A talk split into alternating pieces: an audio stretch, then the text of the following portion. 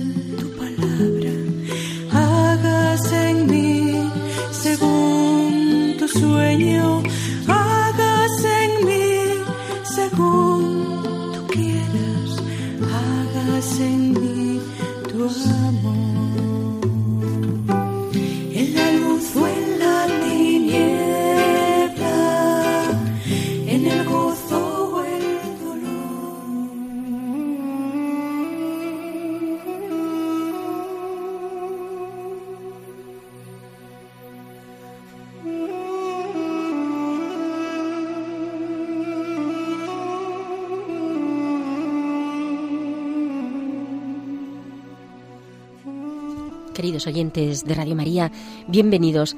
Estamos en el programa Hágase en mí según tu palabra. Les recuerdo los que pertenecemos al equipo de este programa, como ya saben, el padre Carlos Reyes Tremera, que siempre nos acompaña con sus meditaciones desde Burgos. Él está como vicario parroquial en la parroquia del hermano Rafael, nuestra hermana Pilar Álvarez y quien les habla, Inmaculada Moreno. Y les recuerdo también que pueden ponerse en contacto con nosotros a través del correo electrónico hágase en mí según tu palabra arroba radiomaria.es. Repito, hágase en mí según tu palabra arroba radiomaria.es. Muchas gracias por estar ahí, porque ya saben, son ustedes los que hacen posible este programa. Claves para leer la Biblia.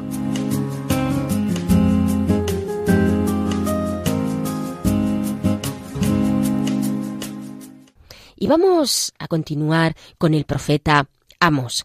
Hoy y el próximo programa, si Dios quiere, todavía lo vamos a dedicar a este profeta, el profeta que denuncia la injusticia. Pero antes, y dado que estamos viendo todos estos temas que tratan los profetas, como por ejemplo la cuestión de la injusticia en el caso de Amós, también la cuestión de la esperanza o del culto, hoy vamos a hablar del culto en la Biblia, del culto en Israel. Para empezar, digo, con esas claves que nos ayudan a leer la Biblia. ¿Qué es el culto o qué entendemos por culto? En general, encuentra en realidad su raíz en la conciencia humana que siente esa dependencia de un ser superior, como siente esa dependencia de ese ser superior que es Dios, que es el trascendente, siente también la necesidad de alabarlo, de adorarlo, de celebrar con los demás esa alabanza y esa adoración, de compartir con los demás, quiero decir, esa alabanza y esa adoración. Dada la naturaleza sensible y espiritual del hombre, esta conciencia no se limita solamente a actos internos, sino que tiende a manifestarse, se da hacia afuera, espiritualmente en la oración, en la bendición, en el sacrificio. Esta última manifestación, me refiero al sacrificio, es la forma suprema de culto. Determina por la ley natural la aparición o actuación de ministros oficiales o la fijación de tiempos y de lugares del culto. El culto es ese conjunto de ordenaciones bien definidas sobre los actos, personas y objetos que se refieren al servicio de Dios. Uno de los elementos que vemos continuamente en los profetas es precisamente la cuestión del culto, la necesidad de un culto auténtico. Para entender cómo se da este culto en Israel hay que tener en cuenta las prácticas religiosas de los pueblos en Oriente Medio y la experiencia sobre todo del Dios de la historia, del Dios de Israel. El culto que se realiza siempre se basa en ritos. En el caso de Israel, el rito de, del Cordero era propio de los pastores nómadas del desierto. Lo realizaban las familias y las tribus al inicio de la primavera. o la expresión de la sangre del cordero sobre las tiendas, esto tenía un valor de propiciación, un valor de exorcismo. Los ácimos también, que era una fiesta propia de agricultores sedentarios, que consistía en los panes que se hacían en primavera con la nueva cebada, sin levadura, para significar que con el inicio del año todo debía de ser nuevo, sin ninguna mm, conexión con el año anterior. Se celebra también la fiesta de la recolección de la cosecha, con la ofrenda de los primeros frutos, pero fue sobre todo con el acontecimiento del Éxodo como el culto de Israel se conecta ya estrechamente con la revelación de Dios, del Dios que libera al pueblo, el Dios de la alianza. Israel deberá salir de la tierra de la esclavitud para caminar por el desierto, y en ese camino da culto a Dios. Esto implicará para los hebreos no solo que van a abandonar el país de Egipto, donde habían estado hasta estos momentos, sino también que abandonan las divinidades paganas, las formas eh, que antes tenían de culto, para convertirse al Dios verdadero, al Dios que les ha liberado y que ha hecho alianza con ellos. Este hecho es de gran importancia. Dios se presenta como el Dios de los padres y al mismo tiempo como el Dios que libera a su pueblo. Desde este momento, el culto a Dios pues, adquiere un contenido ya particular, un contenido original y, único. ¿Qué es lo que influye en el culto? Palabras, gestos, dramatizaciones. Todo ello hace en memoria pues, de las maravillas que Dios ha realizado en el pasado a favor del pueblo las ha realizado en el pasado, pero se actualizan en el presente, se reavivan en la esperanza, se actualizan y se espera en ese encuentro de Dios con el hombre. Esto es eh, muy interesante de tenerlo en cuenta en lo que significa el culto de Israel. También hemos de, tener en cuenta como, aunque hay una distancia cronológica o espacial desde lo que significa el acontecimiento, por ejemplo, del éxodo a la actualización a través de las celebraciones posteriores, es siempre una presencia de Dios con toda la fuerza que eh, en el momento en el que transcurre el hecho se vuelve a renovar. Es un aquí y una ahora. Mm, por eso es un continuo dar gracias a Dios, el culto, y entran todos esos aspectos de la ofrenda, la fe, la adoración y por supuesto el arrepentimiento, porque se trata de que ese culto haga cada vez más al hombre mejor, a un hombre transformado, un hombre elevado al Señor.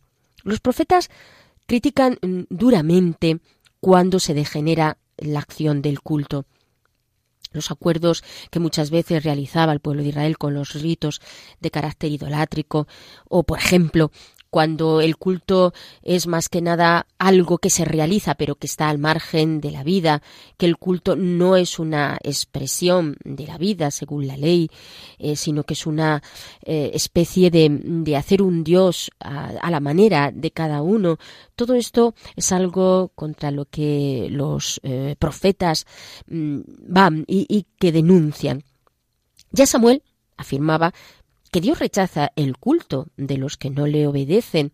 Amos e Isaías subrayan la primacía de la justicia y del derecho. Jeremías denuncia la vanidad del culto que se celebra en el templo, un culto meramente ritual que no provoca la conversión. Isaías indica las condiciones, además, que debe de reunir el que hace la ofrenda para que ese culto sea grato a Dios. Los profetas mm, no son los defensores de una religiosidad sin culto y sin ritos, de una religiosidad exclusivamente interior y espiritual, sino que el culto te compromete, te lleva a la vida, tiene un significado que implica eh, esa incidencia vital. Los profetas, por lo tanto, no son tampoco unos reformadores litúrgicos. Su pasión es más bien de carácter teológico. Ellos quieren mantener intacto el rostro de Dios de Israel, un rostro que muchas veces se desfigura. Por eso eh, tiene ese, ese sentido estas denuncias por parte de los profetas.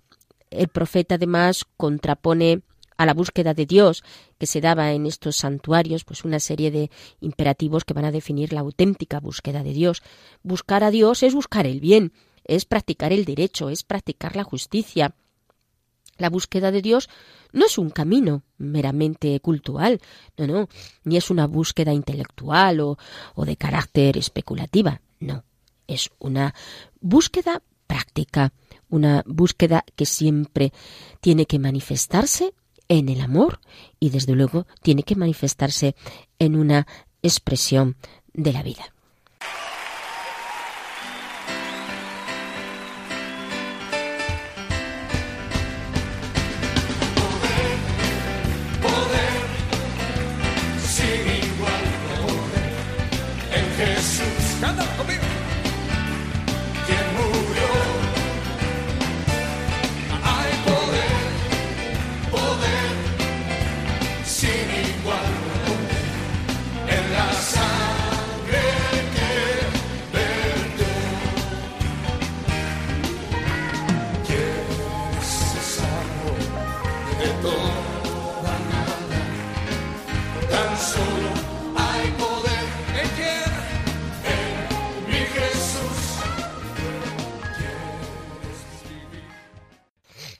Queremos ponernos de pie, elevar nuestra alma a Dios y para ello vamos a continuar escuchando ya el texto de hoy de Amós 8 de 9 al 10.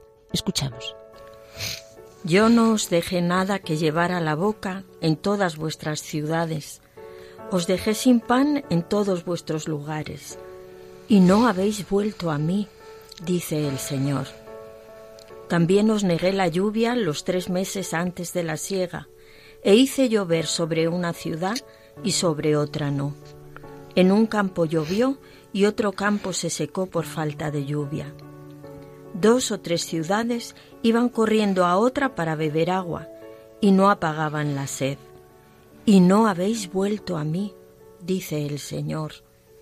Herí con tizón y añublo vuestros jardines y vuestras viñas, vuestras higueras y vuestros olivos los devoró la langosta, y no habéis vuelto a mí, dice el Señor. Envié contra vosotros una peste como la de Egipto, maté a espada a vuestra juventud, e hice subir el mal olor de vuestros campamentos hasta vuestras narices, y no habéis vuelto a mí, dice el Señor. Causé entre vosotros desastres como los causó el Señor en Sodoma y Gomorra, y fuisteis como un tizón salvado de un incendio. Y no habéis vuelto a mí, dice el Señor.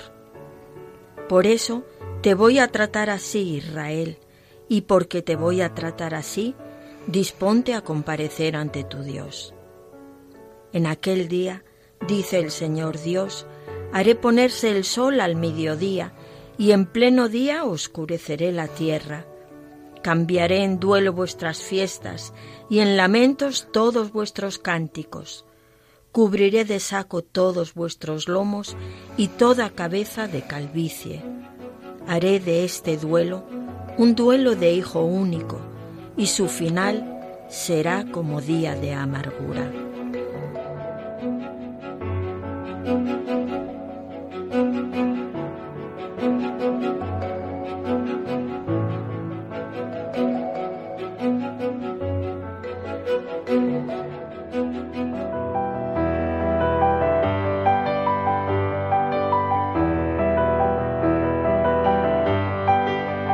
Dios al encuentro del hombre.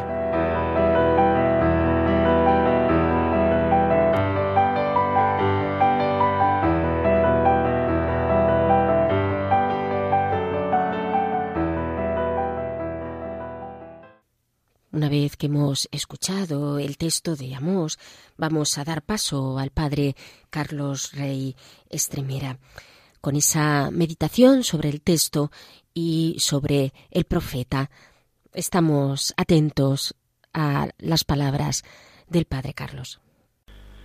Muy queridos y recordados a radioyentes, mis más cordiales saludos al inicio de este, nuestro tercer programa sobre el profeta Amos.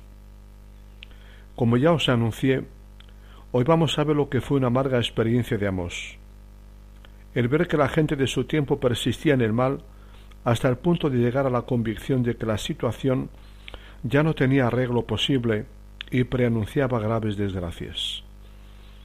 Prestad mucha atención, pues el asunto tiene su interés.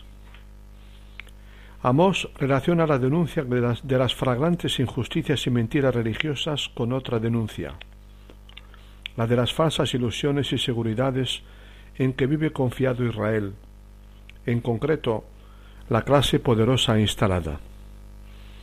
Une lectura de la sociedad y lectura de la historia. Mensaje social y mensaje histórico escatológico. Además de una sociedad deteriorada, ha visto en el horizonte histórico el peligro asirio. Es todo un signo de Dios para él. Israel no puede, o no solo está corrompido, está amenazado. Amós vive un drama. No puede proclamar un evangelio, una buena noticia como Jesús de Nazaret. Le toca anunciar la hecatombe. Su palabra en nombre del Dios justo resuena implacable. Mirad, yo zarandearé a Israel entre las naciones, como se zarandea el grano en la criba. Morirán a espada todos los que dicen, no llegará, no nos alcanzará la desgracia.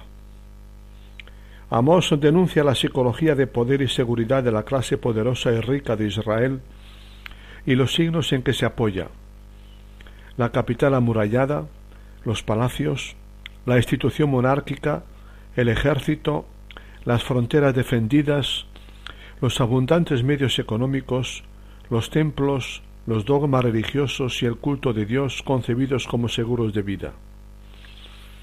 Signos todos de poder, de autoafirmación arrogante y de seguridad. Amós amenaza a las clases pudientes y dirigentes de la capital, Samaria. Viven, dice, de falsas seguridades, traducidas en vida de molicie y en total despreocupación, tanto por los dolientes de la sociedad como por el desastre que se avecina. Solo les importa su presente inmediato, su caro mobiliario, sus manjares y vinos suculentos, sus fiestas y diversiones al son del arpa, sus perfumes. Además de grave, ¿no es insensato? Despreocupación por el futuro, vida de molicie e indiferencia ante los pobres van a menudo juntas. ¿Puede el ser humano fundamentar su existencia sobre algo que es caduco y está a la corta o a la larga amenazado de muerte? El mismo Jesús, anunciador de una buena nueva, no puede menos de pronunciar palabras de juicio precisamente contra los privilegiados que, habiendo oído la buena nueva, no han aceptado la ofrenda de Dios, la oferta de Dios, debajo de la palabra de juicio, por los profetas o por Jesús, hay una verdad antropológica. Imposible para el ser humano y para los pueblos la seguridad última y absoluta. Amós dirige su palabra de juicio contra todos aquellos de su tiempo y de todos los tiempos que son ciegos e insensibles tanto al sufrimiento de los oprimidos como a los acontecimientos históricos que se muestran inquietantes a toda persona mínimamente abierta a los signos de los tiempos. El dolor de los sufrientes duele, debe doler. Los signos de los tiempos inquietan, deben inquietar. Para Amós ha llegado un momento histórico verdaderamente turbador. La historia misma, o Dios a través de la historia, se encarga de quebrar las falsas seguridades y echar por tierra todos los apoyos divinizados por el ser humano. Hay de aquellos que se sienten seguros y confiados. Vosotros que intentáis alejar el día funesto aplicando un cetro de violencia. Pues bien, se acabará la orgía de los disolutos y sibaritas. Dios detesta esos palacios lujosos construidos con el sudor de los pobres y los entregará a la furia de los enemigos No se hace historia desde la injusticia, no se crea futuro desde el ejercicio absoluto y arbitrario del poder político, militar o económico. Puesto que vientos siembran, cosecharán tempestades. Dirá pocos años más tarde otro profeta, Oseas. De nada sirven los apoyos humanos, los signos de autoafirmación colectiva. El ser humano no es Dios, no puede fundamentarse sobre sí mismo, recursos, proyectos, obras, instituciones. Amós da la voz de alarma y trata de evitar la destrucción de Israel, pero lo va viendo inevitable. Como profeta clarividente, se adelanta a ver y anunciar los acontecimientos. No puede sobrevivir un pueblo edificado sobre el sudor y la sangre de los oprimidos. Amós no espera ni propugna una revolución militar de los sin voz y sin poder. Él tan solo sabe y grita que Dios no soporta más ese régimen de injusticia estructurada, flagrante y generalizada, y que actuará como juez que condena. Quiere socavar con su palabra los fundamentos del orgullo y seguridad de los prepotentes ve absurda la autosuficiencia del hombre, su confianza absoluta en los cálculos, planes y medios humanos. Amós inicia un estilo nuevo de profecía, diferente de los anteriores. Los profetas anteriores habían sido reformistas, denunciaban los abusos sociales en vistas a mejorar el orden político social existente. Para Amós, Está tan, tan deteriorado todo el sistema que no le ve arreglo posible. Está ya a punto de pudrirse como una cesta de fruta madura, a punto de derrumbarse como un muro torcido. Solo cabe una solución, la catástrofe absoluta de la que emerja al correr de tiempo una semilla santa. ¿No surge lo nuevo sólo de una catarsis total de lo anterior?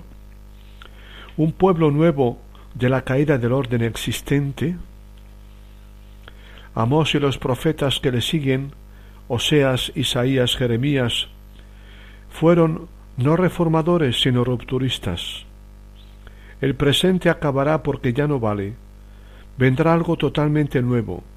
No se sabe cómo ni cuándo. No se trataba de una crisis más como tantas otras en los doscientos años anteriores. Esta vez era el final. Dios va a cerrar un capítulo de la historia y abrirá otro. La página de Amós capítulo cuarto versículos seis a doce resulta una de las más conmovedoras y duras al mismo tiempo. Por boca del profeta habla un Dios dolorido e impotente por una parte, juez que condena a su pesar por otra. Dios habla al ser humano de mil maneras, entre otras a través de signos históricos, entre ellos las experiencias de alarma, dolor e inseguridad. En concreto, ha intentado a lo largo de siglos educar y reconducir a su pueblo. Este debía haber aprendido de las experiencias de dolor vividas, terremotos, guerras, hambres, enfermedades y epidemias. Pero Israel no ha sabido leer los acontecimientos de su historia como signos, como invitación a cambiar. Todo ha sido inútil. No habéis vuelto a mí. Es la queja amarga, repetida hasta cinco veces, de un Dios fracasado, dolorido y decepcionado. Ahora es ya tarde. Ahí viene Asiria con todo su poder destructor. En el terrible trance histórico que se avecina, Israel se ve enfrentado a su Dios, amor, fuente última de su existencia, por haber querido contar con él. Prepárate, Israel, a encararte con tu Dios.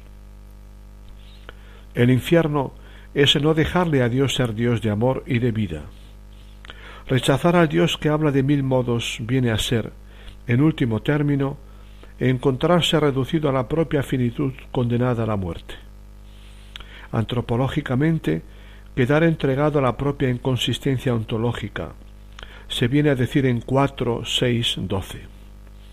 Solo en Dios puede el ser humano hallar el camino de su salvación última. Solo Dios puede responder de él. La hora de Dios pasa. El problema se agrava en el caso de todo aquel como Israel, cuya existencia está colgada de su Dios por razón de su elección y alianza. Cuanto más amado, más amenazado de juicio. El lenguaje de Amós nos suena deficiente, atribuye directamente a Dios lo que nosotros atribuimos a fuerzas inmanentes de este mundo. Con todo, ¿no contiene su verdad? ¿No es Dios quien origina los poderes del mal, políticos, cósmicos, pero una vez que acaecen, piden ser interpretados? ¿No es Dios quien origina los poderes del mal, del mal, políticos, cósmicos, pero una vez que acaecen piden ser interpretados, y en el caso del creyente leídos también desde Dios. Forman parte de su relación con el ser humano, en este caso de su pedagogía divina para con su pueblo Israel. Todo pide y puede ser interpretado racionalmente, explicado por sus causas inmediatas, pero todo tiene también valor de interpretación. ¿Qué significa esto en mi vida, en nuestra existencia? En el caso del creyente, ¿qué me quiere o nos quiere decir Dios mediante estos acontecimientos?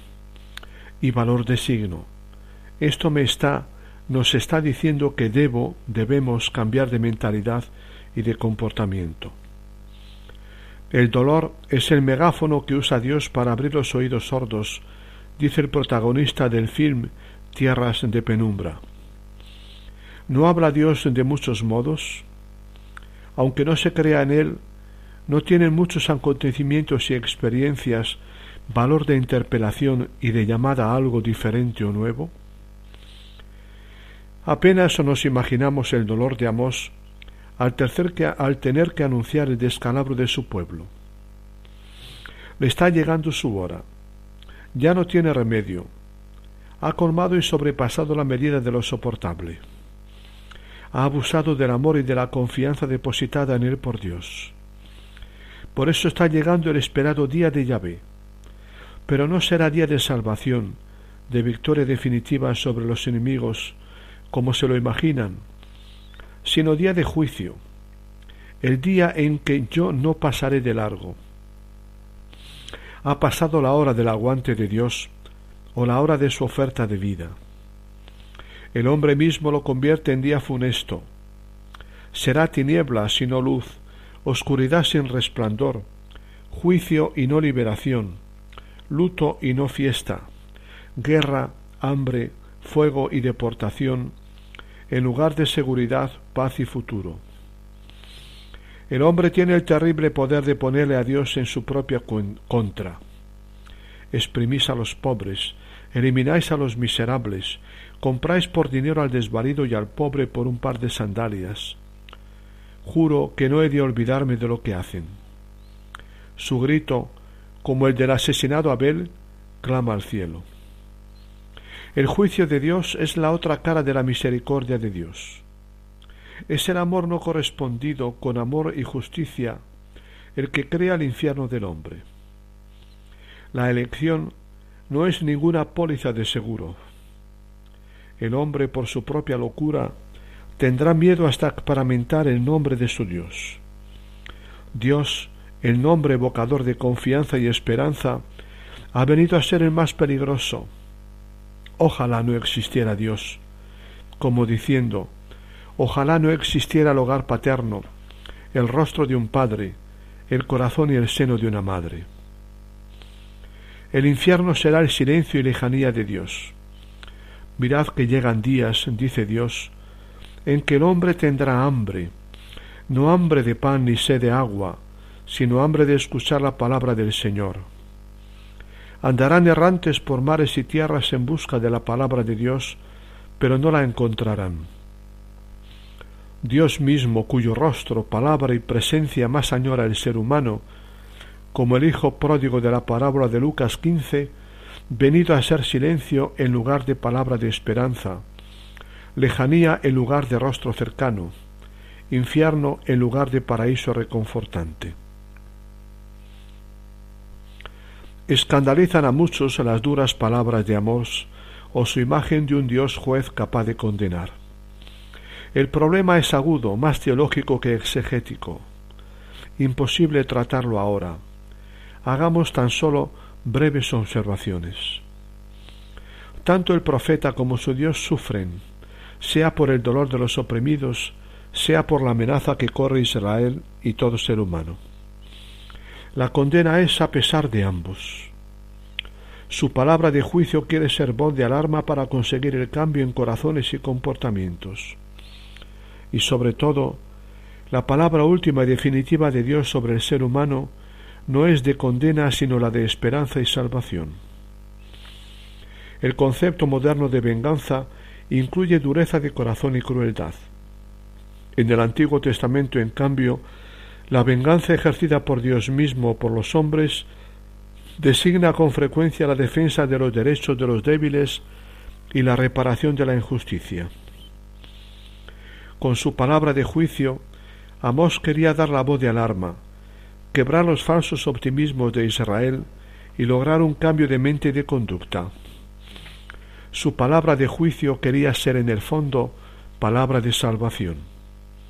Sin Dios, el ser humano queda condenado a la muerte. Sin suelo bajo sus pies, queda condenado a la desesperación. Este mensaje escatológico de Amós conecta con el de todos los profetas de Israel, Judá y con el de Jesús.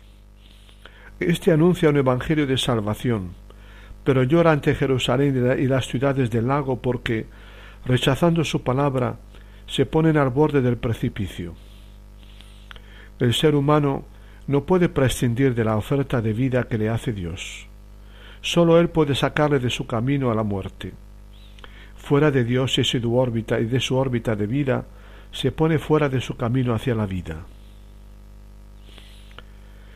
Concluimos aquí, mis queridos radioyentes, nuestro programa de hoy. Qué ciego es el ser humano y hasta qué punto es dramática la historia. Pero el ciclo de Amós no se cierra con la desesperación, sino al contrario, con la esperanza en la desesperanza. Nuestro Dios es así. Anda siempre abriendo puertas nuevas a los hombres, aunque éstos en su insensatez se empeñan en cerrárselas a ellos mismos. Este abrir puertas de Dios será el tema de nuestro próximo y último capítulo o programa sobre Amos. Hasta dentro de dos semanas, cuando nos encontraremos de nuevo, si Dios quiere. Muchas gracias. Padre Carlos, por esta reflexión que nos ofrece hoy. Les recuerdo, queridos oyentes, que estamos aquí en el programa Hagas en mí según tu palabra. Con todos ustedes, Pilar Álvarez, el Padre Carlos Rey Estremera, desde Burgos, y quien les habla, Inmaculada Moreno. Les recuerdo también que estamos hablando del profeta Amós y que el correo en el que pueden ustedes ponerse en contacto con nosotros es hágase en mí según tu palabra arroba radiomaria.es hágase en mí según tu palabra arroba radiomaria.es Agradezco todos los correos que ustedes nos envían y agradezco también pues todos los comentarios que ustedes nos hacen a través del correo. Gracias. Vamos ahora a esperar, como no, en el Espíritu Santo, que el Espíritu Santo nos renueve, el Espíritu Santo que está siempre en la palabra, pidiendo al Padre que nos inunde con el Espíritu que nos da en su Hijo Jesús.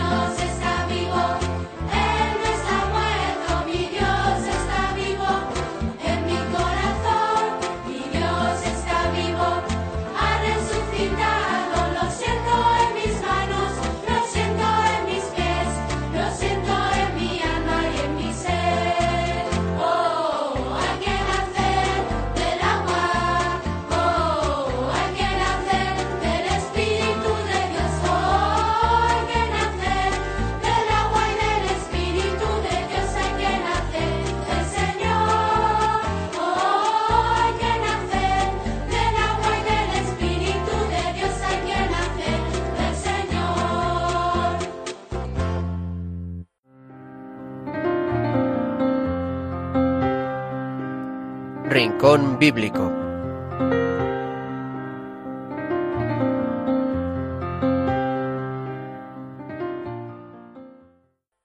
Con esta fuerza del Espíritu, vamos a pasar ahora ya al Rincón Bíblico, como ya saben. Pilar, ¿qué te ha parecido este, este texto y esta meditación que hoy nos ha regalado? Sobre todo el Señor, ¿verdad? A través del Padre Carlos, que siempre está ahí, pero el Señor que nos va, nos va iluminando por este camino profético. Pues sí, la verdad es que a mí me ha impresionado em, estos lamentos del Señor. Y no habéis vuelto a mí, y no habéis vuelto a mí. Y la verdad es que eso nos ocurre muchas veces en la vida. A veces no sabemos leer estos signos, estos signos que o estas señales que Dios nos manda. Porque aquí pues hemos visto cómo Amós habla de diferentes cosas que con las que Dios ha ido avisando a su pueblo, pero ellos se han empecinado en no volver a Dios. Y pues esto es lo que muchas veces nos pasa a nosotros, nos pasa como personas, como sociedad, no saber leer las señales de los tiempos. Ocurre que en nuestra vida nos empiezan a pasar cosas que no entendemos. Y bueno, y pasa una. Y nosotros, pues, no le damos mayor importancia. Y nos pasa otra y nos pasa otra, hasta que al final tocamos fondo al final tocamos fondo, pues como nos dice Amos en la lectura, porque el Señor nos ha ido haciendo llamadas. Nos ha ido haciendo llamadas, pero nosotros muy, muy ocupados en otras cosas, ni hemos hecho caso o no las sabemos, no las hemos sabido interpretar, porque nos hemos habituado a veces a vivir tan apartados de Dios, a no escuchar su voz, que es como que estuviésemos ciegos y sordos. Yo creo que esta lectura, Inma, de, de Amós podría ser la lectura de mi vida. En determinado momento me empiezan a ocurrir cosas.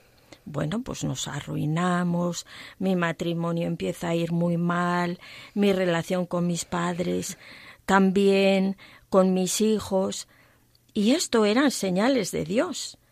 Pero yo no me daba cuenta hasta que realmente pues tuvo que ocurrir esto, de tocar fondo, para entonces pararme y decir, Señor, ¿qué está pasando? ¿Por dónde está yendo mi vida?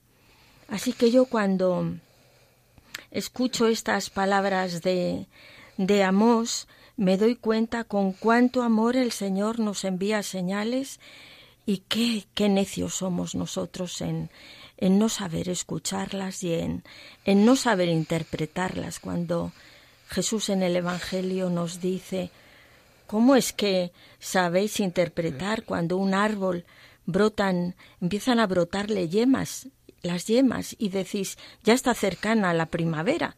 Y sin embargo, aparecen señales en nuestra vida, llamadas auténticas de Dios, y, y no las sabemos interpretar. Esto es una, una gran tragedia, una gran tragedia como el Señor nos llama y nos va avisando, mira que te estás alejando de mí, que te estás metiendo en caminos de muerte, vuelve a mí. Y no hemos vuelto a ti, Señor. Pues mm, yo creo que esto es de una palabra que se cumplió y que se sigue cumpliendo en nuestras vidas. Sí, precisamente los profetas lo que por otra de las cosas que se caracterizan es por la lectura efectivamente de los acontecimientos, claro, de los acontecimientos de la historia que, que son también los acontecimientos en nuestra vida eh, personal esos acontecimientos eh, que muchas veces dices Pilar que nos cuesta interpretarlos y, es verdad. Y, yo creo que es porque vamos tan apegados a nuestro plan a que nuestra en nuestra vida tiene que salir en una determinada dirección y que no hay otra si no es esa que a nosotros pues eh, de alguna manera pensamos o nos hemos formado que tiene que salir. Que cuando son señales y además son señales como decir un tanto desagradables eh, pues cómo va el Señor a mí a hablarme aquí a través de esto, a través de esto. Y no solo es que el Señor, tú muy bien lo has dicho, ¿no? Te hable por un acontecimiento, sino que te lleva por todas esas señales de toda una vida, de todos esos acontecimientos, expresando su amor nada menos y haciendo con eso esa tarea de la purificación que tanto nos cuesta, claro, porque no nos dejamos purificar. Y, y por lo tanto la tarea de la, esa obra de la, de la santidad en, en nosotros es eh, escuchar esos lamentos de Dios en determinados momentos, yo creo que, es una cosa que, que, nos puede también efectivamente ayudar, ¿no? De qué, qué lamentos tendrá el Señor en su infinita misericordia siempre, porque en eso también hemos de entenderlo, diciendo, a ver, no has escuchado esto, has escuchado esto, pero aquí sigo estando y sigo siendo fiel y, y sigo estando contigo, claro. Pues sí, porque realmente Dios tenía un plano, un, proyecto de vida para mí, pero como tú decías, Inma, pues nosotros a veces, porque incluso nos educan para eso, nos forman otro proyecto y, y nos obcecamos en ese. Y claro, cuando las cosas no empiezan a salir de esa manera que nosotros esperábamos, pues a veces nos rebelamos, pero no nos paramos a pensar si este era el plan de Dios. Yo es que eso lo tengo tan claro ahora al final de mi vida, pues que realmente el Señor me tuvo que sacar de una situación en la que, bueno, pues mis circunstancias me habían metido para devolverme al, al, a su proyecto, a su proyecto original, que era el de el vivir muy cerca de mí, yo vivir muy cerca de él y caminar de esa manera en su presencia. Cuántos años de mi vida perdidos, eh, pues por no saber, por no saber discernir estas, estas señales de Dios. También la verdad es que ahora veo la importancia, pues, de tener una dirección espiritual que me hubiese que me hubiese ayudado a interpretar esas esas señales y la, la, falta de oración profunda, la falta de invocación al Espíritu Santo para que nos ayude a leer estos acontecimientos. Pues yo hoy tengo que darle gracias al Señor porque, bueno, pues al final Él se ha salido con la suya y me ha rescatado. Sí, una amiga que decía que, que Dios pone el GPS, ¿no? vuelve eh, y vuelve a, hacer una dirección, eh, su dirección hacia él, ¿no? Utilizando los acontecimientos, aunque nosotros no le hayamos hecho caso cuando nos indicaba una que quizá era la más directa. Pero, pero bueno, es todo lo que conlleva también nuestro, nuestra humanidad llena de, de, de todas esas limitaciones y también de toda esa grandeza, pues que Dios también ahí actúa, sabe y, y, conoce, ¿no? Y ahí va.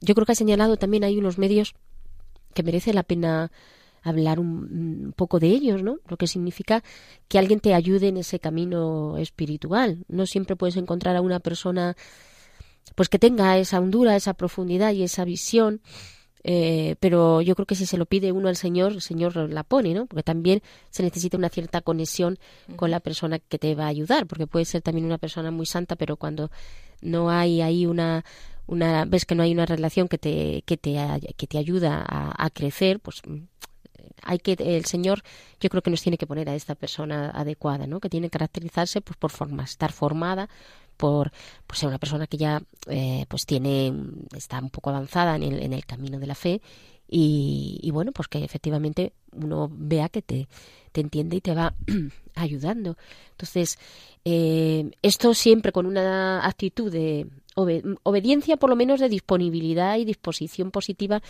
hacia lo que la otra persona te va diciendo que no siempre te cuadre mucho con tus expectativas pues claro que, que nos ayuda porque objetivas lo que tú tienes dentro para ver cómo otra persona desde el Señor pues eh, te va poniendo cosas que tú como efectivamente dices Pilar no siempre no siempre vemos porque estamos ahí tan metidos a veces en el hoyo que no somos capaces de, de, salir de ahí no una oración profunda que decías pues cuando nos falta esta esta oración profunda podemos muchas veces recitar que conste que recitar también se puede dar con profundidad pero cuánto nos falta también una oración con una hondura que nos lleve a, a, ese, a esa conexión con, con el Señor y a ese escuchar lo que habla el Señor en el fondo de nuestro corazón, el, cómo habla el Señor en, en, la profundidad de nuestro ser, que es lo que, qué impulsos, qué dirección, qué emociones, qué, qué iluminación nos está poniendo ahí más en lo hondo, porque si no, no podemos escuchar a, al Señor, ¿no? No, efectivamente, yo creo que, que estas cosas, pues que son muy importantes para, para escuchar cómo el Señor nos va, nos va guiando. Eh, ahí vemos en la palabra cómo a partir de la luz del Nuevo Testamento, pues se entienden a la luz de Cristo muchos de los acontecimientos de, del Antiguo Testamento. Si esto lo aplicamos a nuestra vida, quiero decir que es posible que a lo mejor muchos de los acontecimientos que nos suceden no siempre los vamos a entender ni los vamos a saber interpretar, ¿no? Tendremos que esperar a ese cara a cara con el Señor, por donde todo será nítido y entonces pues entenderemos cómo el Señor ha ido moviendo las cosas eh, de una manera o de otra, ¿no? Siempre mirándolo con esa esperanza, claro. Sí. Y respecto a lo que tú hablabas antes, Inma, de, del culto, eh, debo decir que es que eso es una cosa que nos ocurre, porque durante todos estos años en los que yo recibía señales y no las sabía o quería interpretar, yo seguía yendo a misa, no es que estuviese alejada totalmente de Dios, pero sí estaba metida en ese falso culto que tú hablabas al principio. Un culto de gestos, de palabras, pero vacío de contenido porque mi corazón estaba alejado. Yo alababa y adoraba al Señor, pero de labios hacia afuera. Mi corazón estaba lejos de Él. Hmm. Em, es verdad que hay, hay gente que dice, bueno, pues como eh, a mí la misa no me dice nada, esto se oye mucho con personas que, bueno, pues no están muy metidas en las cosas del Señor. Yo que doy clases, pues lo escucho en, en los niños, que a lo mejor tienen, los niños que ya son adolescentes, y, que a lo mejor todavía sus padres pues les dicen tú vas a ir a misa hasta que seas por lo menos mayor de edad luego tú haz lo que quieras y hay algunos niños ya se da poco esto eh también es verdad que ya se da poco esto porque los niños hacen lo que quieren pero pero en algún caso lo llega un momento también que no les vas a forzar pero eh, en algún caso sí que te encuentras esto y, y, claro eh, escucha lo que te dice la misa no mm, no estés ahí por estar. Intenta escuchar al Señor a ver qué, es eso que hay ahí en la misa detrás de la Eucaristía. Lo que quiero decir es que, aunque uno vaya a veces un poco obligado, como Dios se sirve de todo, eh, está derramando su gracia. Claro, si tienes el corazón cerrado, totalmente cerrado, pues no la vas a recibir. Pero si abres solamente un resquicio, una pequeña rendijita, pues el Señor muchas veces, vamos, el Señor no creo que desaproveche oportunidades de ningún tipo cuando le abrimos por lo menos pues una, una rendijita para, para entrar. Quiero decir que el culto también puede llevar a las celebraciones, eh, me refiero a, a que realmente cambies y te hagas plantearte cosas, si al menos dejas una rendijita para mm, escuchar lo que eso te está diciendo. Y entonces a partir de ahí, claro, Dios ya te va, te va transformando. Yo creo que la, eh, la, gran tentación que podemos correr respecto del culto, mm, no sé cómo lo ves tú, Pilar, es la rutina, y que esa rutina nos embote sin, sin abrirnos a, a la grandeza de lo que está aconteciendo ahí. Yo creo que esa es la gran tentación que podemos, que podemos tener.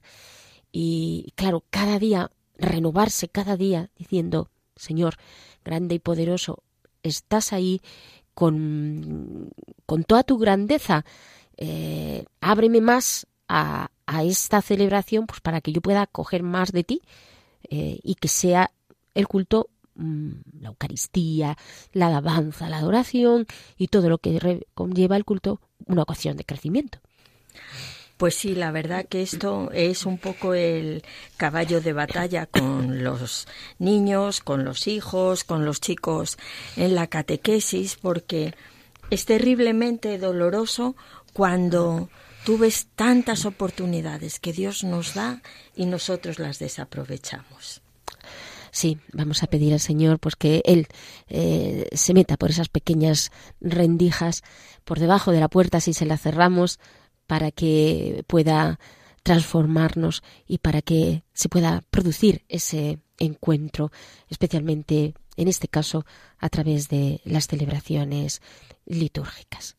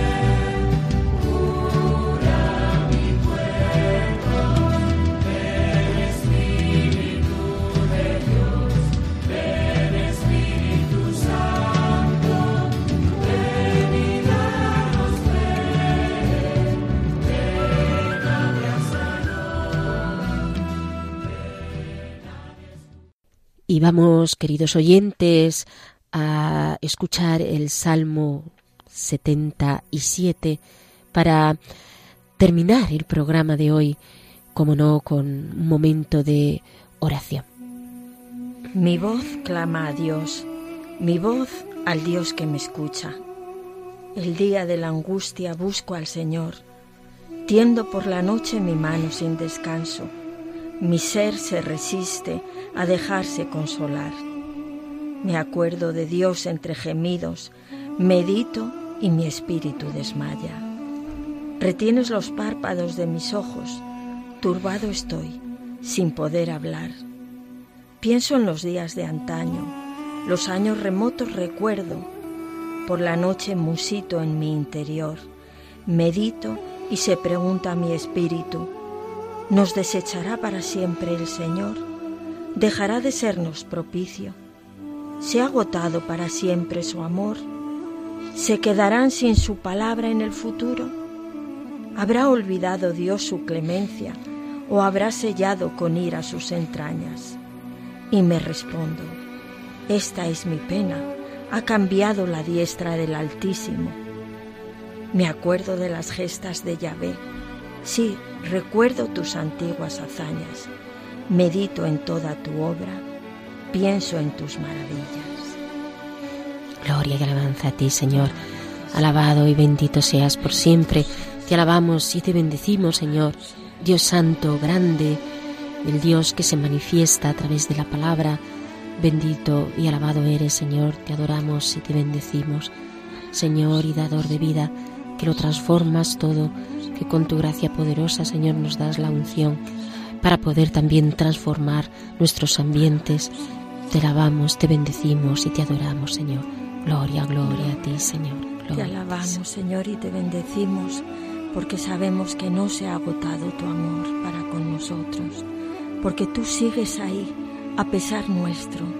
Tú sigues consolándonos, buscándonos, saliendo al encuentro de nuestra vida, Señor. Bendito y alabado seas. Bendito, bendito y alabado eres por siempre, Señor. Gloria a tu nombre. Gloria a ti, Señor. Gloria a ti, Señor, porque nos escuchas, porque estás ahí, porque nos guías a través de los acontecimientos, porque no nos abandonas, porque estás con nosotros, porque nos llevas de la mano. Alabanza, gloria a ti, Señor. Gloria a tu nombre. Gracias, Señor. Bendito eres por siempre, Señor. Gloria, gloria a ti, Señor. Queridos oyentes, terminamos el programa. Les agradecemos mucho su atención. Pedimos al Señor que nos dé esta capacidad de escucha, que escuchemos su palabra, que escuchemos los acontecimientos de nuestra vida como una forma que tiene el Señor de guiarnos, como esa manera que tiene el Señor de hablarnos. Gracias por su atención. Les recuerdo que les esperamos en el próximo programa de Hágase en mí según tu palabra. Hasta el próximo encuentro.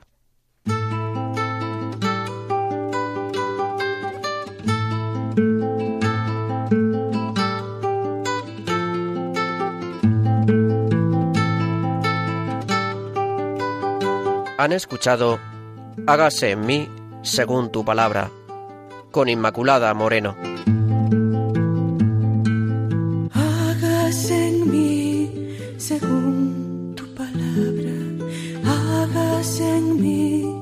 Según tu sueño, hágase en mí según